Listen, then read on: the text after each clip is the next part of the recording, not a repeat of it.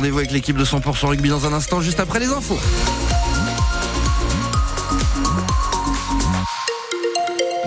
Des informations présentées par Thomas Vinclair ce soir. Bonsoir Thomas. Bonsoir à toutes, bonsoir à tous. Et du côté du temps, David, c'est bien gris ce soir. Ouais, et puis le retour de la pluie surtout cette nuit. Des pluies qui peuvent se produire dans l'intérieur des terres en seconde partie de nuit. Pour demain jeudi, un ciel très nuageux et des averses surtout qui peuvent se produire à tout moment et n'importe où de la mi-journée jusqu'au soir. Côté température, on annonce entre 3 et 9 degrés demain matin, de 3 à 6 dans l'intérieur des terres, de 7 à 9 sur la côte dans l'après-midi. Et pour tout le monde, entre 13 et 15 degrés. La fête du thon décalée du 13 au 20 juillet à Saint-Jean-de-Luz. Le feu d'artifice du 14 juillet, lui, est tout bonnement annulé. La raison, les Jeux Olympiques de Paris cet été qui ont décalé par effet domino les dates des fêtes de Bayonne à la mi-juillet.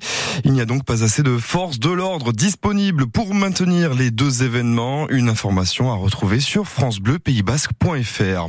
Des difficultés aujourd'hui sur la ligne TGV entre le Pays Basque et Paris. Un TGV en Paris a eu près de 4 heures de retard. Un autre train, plus d'une heure et demie de retard dans l'autre sens. La faute à un train de marchandises tombé en panne à Ichoux dans les Landes. Une seule voie était donc empruntable. Les équipes de la SNCF sont sur place. Le groupe ferroviaire annonce désormais un retour à la normale à 23 heures. Une information à retrouver sur notre site francebleu-pays-basque.fr. La SNCF toujours. Et cette mauvaise nouvelle pour les habitués du train, les prix des TGV inouïs vont augmenter de 2,6% en 2024 par rapport au prix de 2023, sauf pour les passagers titulaires d'une carte avantage.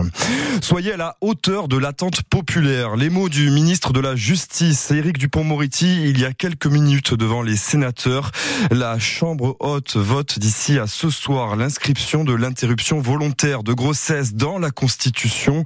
Un amendement sera au cœur des débats. En ce moment, le texte prévoit une liberté garantie Certains sénateurs LR souhaitent retirer le terme de garantie, dont l'élu des Pyrénées-Atlantiques, Max Brisson.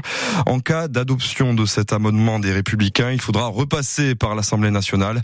Si le Sénat rejette cet amendement, un congrès pourrait être réuni dès la semaine prochaine pour graver ce droit dans la Constitution. Autre vote scruté de près, il a eu lieu cet après-midi au Parlement européen. Les députés européens ont dit non à la mise en place d'un examen médical tous les 15 ans après l'obtention du permis de conduire, proposition qui émanait de la députée écologiste française Karima Deli. Euh, du nouveau dans les affaires de viol ou d'agression sexuelle reprochées à Patrick Poivre d'Arvor, trois nouveaux cas font désormais l'objet d'une information judiciaire, une enquête menée par des juges d'instruction. Ces cas s'ajoutent à celui de Florence Porcel, la première à avoir porté plainte contre l'ancien journaliste. Une information là aussi à retrouver sur francebleu.fr. Revoilà la bande à Boris Dio qui va jouer cette fois bien au Pays Basque.